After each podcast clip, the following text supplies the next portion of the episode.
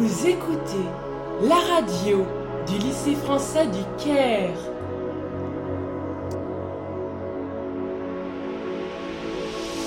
Bonjour, vous êtes en train d'écouter LFC Flash, c'est Khalil au micro.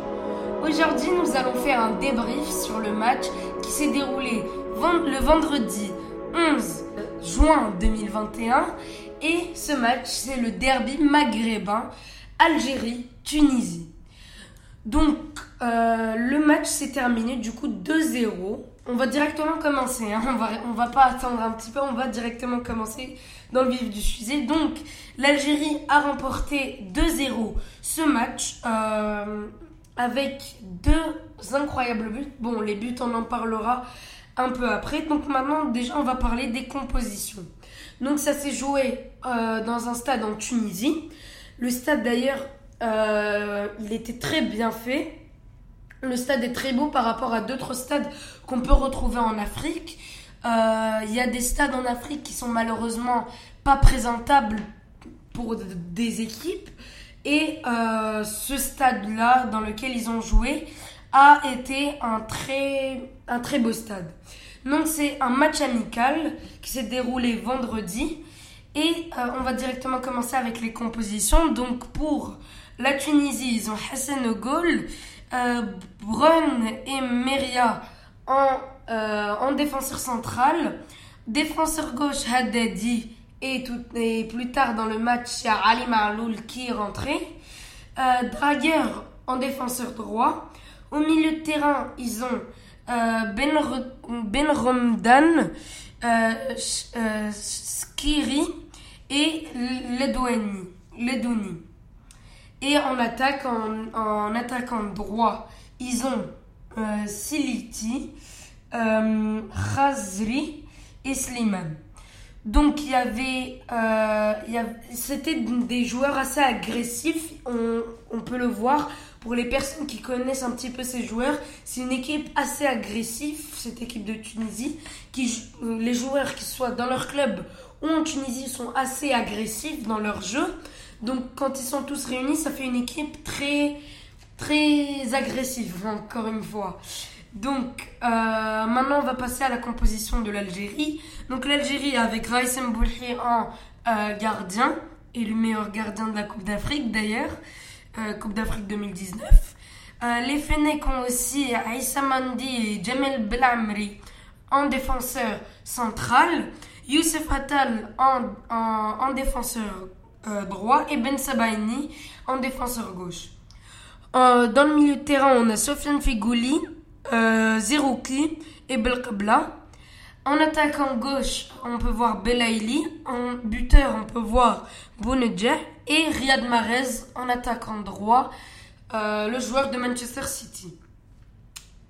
Donc, ça s'est fini 2-0. Un but de Bounedjah et un but de Riyad Mahrez. Donc, le but de Bardet Bounedjah à la 19e minute d'une d'une euh, passe décisive de Zerouki euh, avec une tête et c'est reparti en demi-volée avec Berdet Bounedjah, une très très belle demi-volée qui a fini dans les cages. Euh, le gardien tunisien, n'a rien pu faire contre cette frappe incroyable.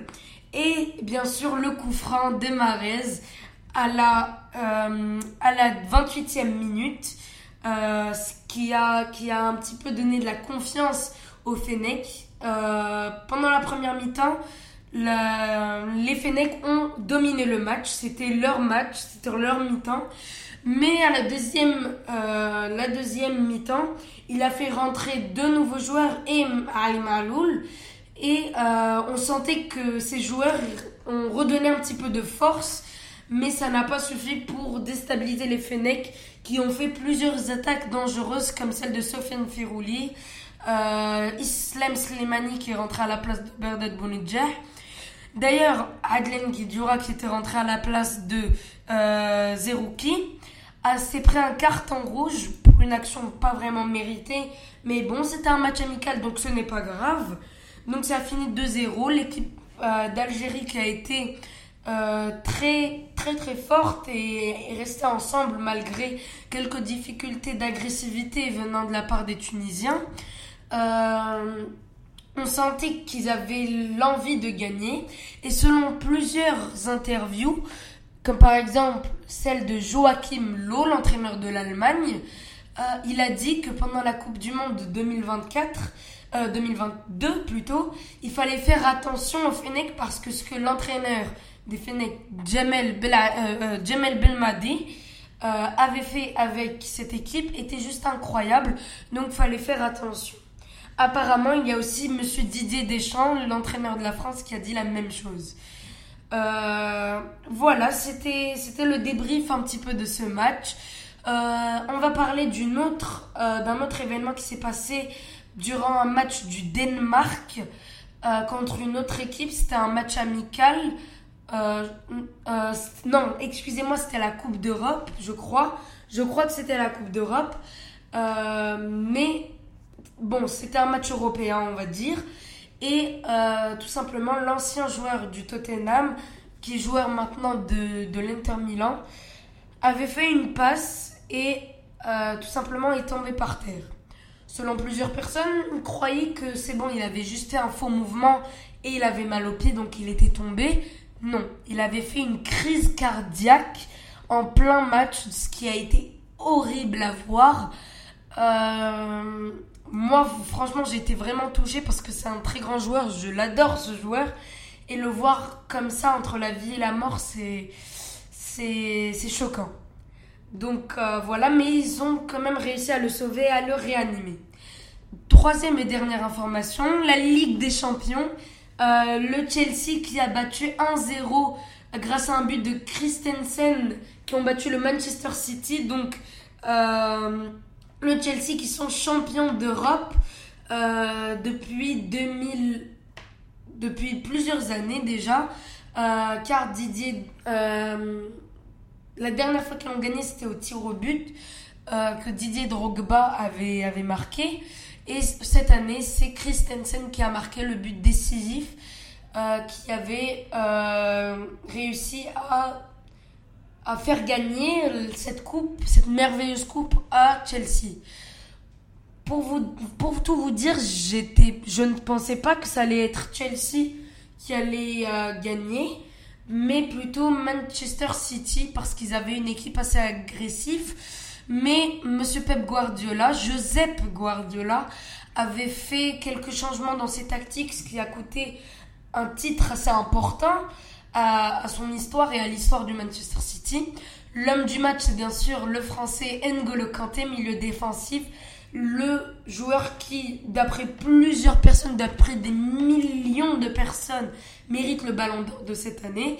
Quand on lui en parle, il est un petit peu gêné, il dit que c'est un petit peu précoce d'en parler et qu'il préfère se concentrer sur l'euro qui arrive ou alors qu'il a préféré se concentrer plutôt sur la Ligue des Champions qu'il a d'ailleurs gagné. Il a été élu homme du match. Euh, ça m'avait fait plaisir de voir même les parents et la famille d'Engolo Kanté venir sur le terrain en train de l'embrasser en étant fiers un petit peu de lui. Bien sûr, après un, tel exploit. Bah, voilà, c'était les trois infos d'aujourd'hui. J'espère que ça vous aura plu. Euh, nous, on se dit à la prochaine pour, une, pour un nouveau Flash Info. Euh, on essaiera d'en faire plus, plus régulièrement. Mais bon, avec les giges qui, se sont déroulés, on en parlera la semaine prochaine. C'était un petit peu dur. Mais bon, on a trouvé le temps d'en faire un. Donc on se dit à la semaine prochaine pour un nouveau Flash Info. C'était Khalil Hamina au micro. Merci et au revoir.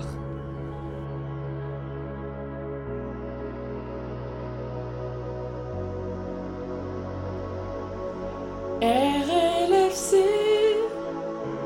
Vous écoutez la radio du lycée français du Caire.